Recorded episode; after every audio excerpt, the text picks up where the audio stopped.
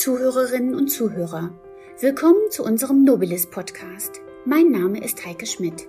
Ich bin Chefredakteurin der Nobilis, einem Hochglanzmagazin, das Lust auf schöne Leben machen möchte. Und dazu gehört natürlich auch ganz besonders die Kultur. Die Kulturszene in Hannover ist so vielfältig und spannend, so interessant und informativ, dem wollen wir mit unserem Podcast Gehör verschaffen. Gleichzeitig möchte unser Podcast interessante Hintergrundinformationen bieten. Warum hat ein Regisseur ein Theaterstück so und nicht anders inszeniert? Welches sind die Lieblingsbilder unserer Museumsdirektoren und Galeristen?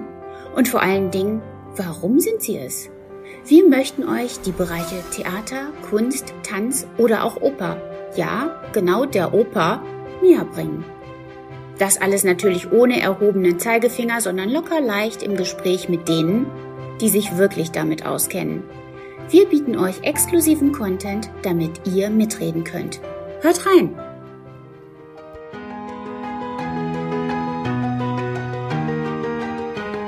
Der Nobilis Podcast. Kunst leicht erklärt. Willkommen zu einer neuen Nobilis Podcast Folge. Mein Name ist Heike Schmidt. Ich bin die Chefredakteurin der Nobilis. Heute treffen wir im Sprengel Museum den britischen Künstler Glenn Brown. Er hat nicht nur die gemeinschaftliche Ausstellung von Sprengel und Landesmuseum mit dem Titel The Real Thing kuratiert, sondern auch als Künstler seine eigenen Werke hinzugegeben. Da Glenn Brown kein Deutsch spricht, werden wir uns auf Englisch unterhalten. Welcome, Mr. Brown. May you please introduce yourself? Hello, my name's Glenn Brown. I'm an English artist. I mainly work in London, and it's very nice to be here in Hanover. So, it's not your first visit here in Hanover, is it? No, I think the first time I came was probably about eight years ago. I came for the, an exhibition in the Sprengel Museum. A friend of mine, Michael Raedecker, had a big retrospective here, and that was the first time I visited. So, you met there also Reinhard Spieler, the director of the Sprengel Museum? Yes, it was. I think he'd only been here for a matter of months at that point. So he, he was new to the job as well. So, yes, I met him. So you haven't been in contact with the Landesmuseum before? Uh, no, that was that was more re, more recent. The uh, the relationship with the Landesmuseum. Okay, and Mr. Spieler said to you, "Would you have would you like to make an exhibition with us, with the Sprengel Museum and the Landesmuseum? I don't know who's quite uh, whose idea it was to, to do an exhibition in both museums. Um, I think it's. I think he was very aware because an awful, awful lot of my work is based on old master paintings. Um, that my work fits in very well with the context of uh, much older art, and he he had seen me in the past do exhibitions in other museums that uh, had old masters in. I've, I've done exhibitions in Rembrandt House in Amsterdam, uh, the Delacroix Museum in Paris, um, Frans Hals Museum in Haarlem. Um, so I've have done exhibitions in together with old masters before. So you have been in contact with the old masters, the Landesmuseum. The collection have many, many pieces of the old masters, like Rubens or Rembrandt. Yesterday, you showed the press around and uh, said Rembrandt is like a father figure for me. Uh, how do you mean that? Um, well, there are lots of uh, what I consider father figures in that they're artists that I look up to. I greatly respect the way they paint, and they've taught me so much, um, both in composition and colour and technique, the way the paint is applied. Um, but I think with father figures like that, you have to take things from them, but you also have to say, I don't want to be like them. I want to do something new. And so you have to sort of reject them in a funny way as well. Okay. So you also said you're a thief. What have you stolen from them? I, I've seen the circles from Van Gogh sometimes. I've seen if you're playing with the darkness and the light. So what have you stolen from them? Um, everything in my work is stolen from somebody else's work. Um, I'm, I'm an appropriation artist. Um, so all of my paintings, at the moment, they're all based on drawings by other artists, but they, a lot of them are based on paintings as well. Um, so the, the starting subject for all of my work is somebody else's painting or drawing, and I combine things together Um, I take colours from one thing, an, an arm from one painting, and a, a head from another painting, and join them together to make my own work. I might describe myself as Dr. Frankenstein uh, of a painter, really. And who's uh, something like Dr. Frankenstein? There's a picture in my mind of Jekyll and Hyde and mixing something and doing a collage. Or, or what do you mean with that? What well, do you think? I'm, I'm, most of my work is of figures. They're, they're, the human body. I'm very interested in portraits as well. Predominantly, I suppose my work is a kind of portraiture. And what I mean by that is, like Dr. Frankenstein, he took different body parts, put them together, and brought them to life to create Frankenstein's monster. Um, which who was lovely but misunderstood and i think might like my work is very often lovely but misunderstood perhaps. Well your work is very lovely as i remind the, flowers and uh, the pictures they're really nice. Uh, they don't look like frankenstein. So it's a little bit like an impressionist work especially the flowers. So i can't say that they're not lovely, your pictures. Do you feel sometimes um, some people are thinking, well, ooh, this is too much for me? Yes, I've often got that reaction that people look at them and go, "Oh, they look like they're quite." The flowers, for instance, look look rather fleshy, and then you start to realise there's bits of green coming in the flowers and blue, and the um, the flowers are predominantly pink, I should say, and you realise oh, they start to look like sort of hanging bits of meat. Um, or in, often in a portrait, uh, people look like they've got uh, the brushstrokes that I uh, form in the face. Um, often look like scarring, or the face has been flayed in some way as well. So you're actually seeing through the skin into all of the musculature that's happening underneath, um, which is fairly repellent. But um, I like to think my paintings are both repellent and beautiful in equal measure. Okay, yesterday you said you would wish that there is something like slowing down the art just to take time to look. How do you mean that? Um, I like people to spend a little more time looking at my paintings than maybe they would a lot of other contemporary art. Um, my paintings are very carefully painted. I use very small brushes and I only make uh, five or six paintings a year. I make drawings as well, but they're very labour intensive to make as well. And because they're so delicate and have so much detail in, I would just like people to slow down and spend maybe a few minutes looking at them rather than just a few seconds glancing at them, which I think people tend to do in art galleries. Mm-hmm. Um, talking about the old artists in the Landesmuseum, do you have a favorite picture over there? Uh, there is so many wonderful paintings there. It's very difficult to pick one, but the there's a particular painting by Bartholomew Spranger, um, who was a Dutch painter from the uh, 17th century and not particularly well known, but the the Adam and Eve painting that the Landesmuseum have is spectacularly good. It maybe needs a little bit of a clean. It has a, a bit of a layer of varnish, which makes it look a bit darker than it's supposed to, but um, it's still a wonderful piece of work. And it's a painting you can spend a long time looking at because Adam and Eve are joined by other animals in the Garden of Eden, and there's a lot of information, but the way he paints flesh is so beautiful. Um, that, that, Adam is uh, a, a, sort of much more pink colour and Eve is much more white, but the softness and almost oily texture that he, that he creates on, on, the skin is so beautiful. And then the plant life, and there's a leopard in there, which uh, which he would have never seen a leopard when he painted one, so it's a rather strange looking leopard, but it's it's a very detailed painting as well, but uh, very intense and wonderful. So many things to look at, especially the animals. Yesterday, you told us um, you will never have painted goats uh, before coming here. What was the story behind that? Well, the, uh, the uh, exhibition is, is that I put together um, involves me curating paintings from the Landesmuseum and from the Sprengel Museum and bringing them together for the first time. I don't think this, these uh, collections have been put together in this way before, and putting my work with it as well.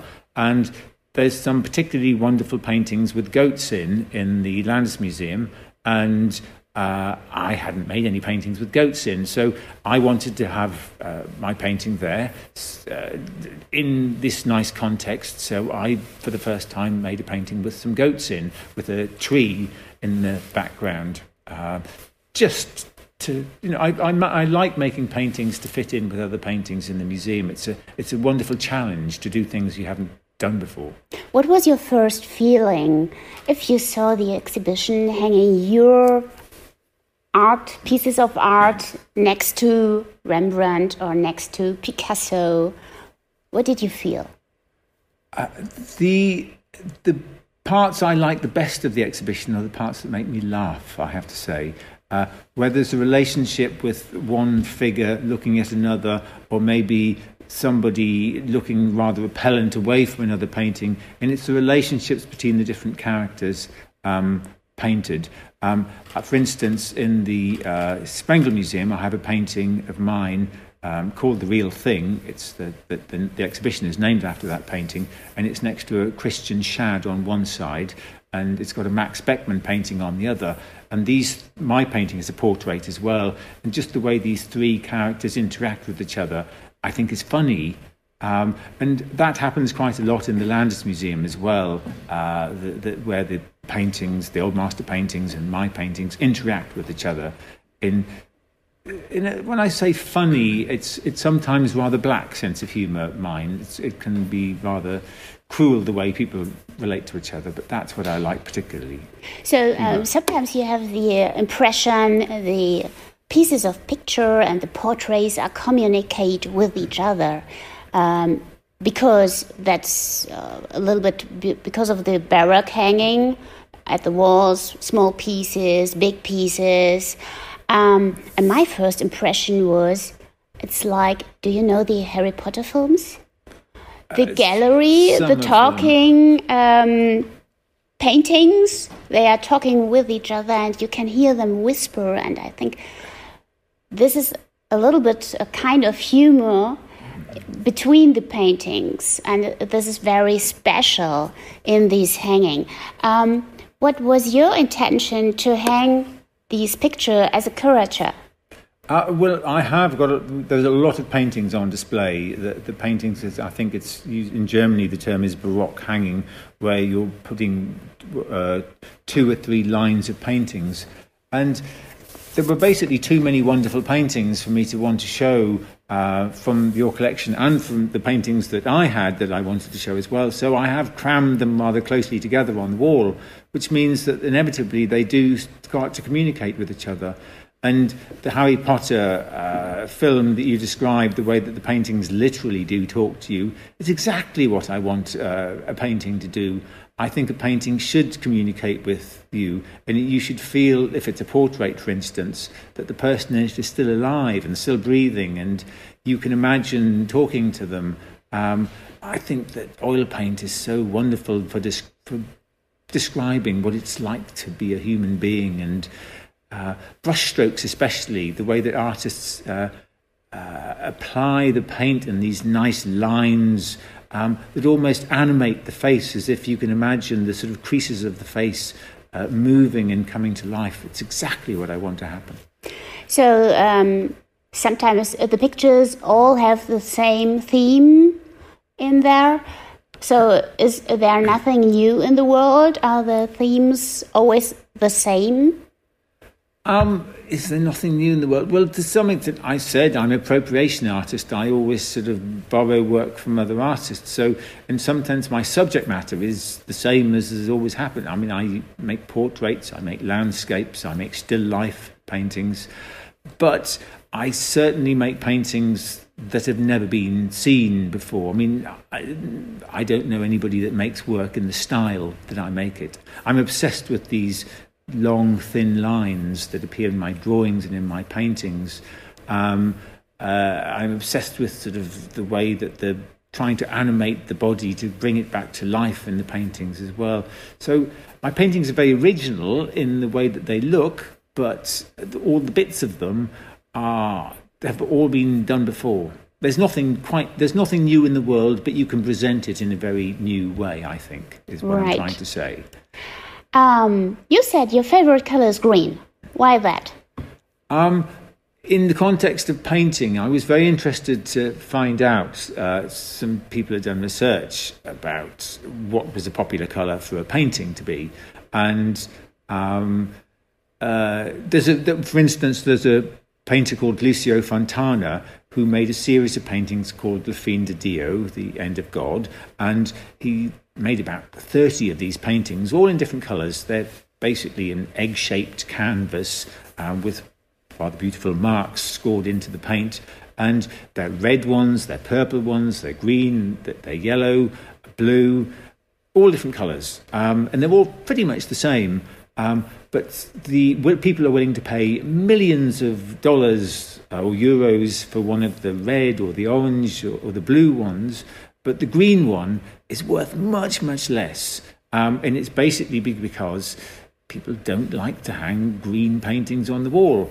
Um, and so when I found that out, that green was the most unpopular colour for a painter, for a painting to be, I thought, well, I'm going to make green paintings because I want to prove people wrong. Um, it's it's just I, I'm I'm difficult. I like doing the difficult, taking the difficult route and trying to do the difficult things. So that's why I say green is my favourite colour. And I do like green genuinely. It's sort of it's the colour of nature. How can you not like that? Okay, that's the color of hope. Yes, So, Absolutely, it's, a, it's the, we want more green in the world and, and less, Absolutely. less grey. yeah, less gray. It's a good uh, word. Um, what will be your next project? Talking about gray and green, will it be more colorful? Will it be a new exhibition? What will it be?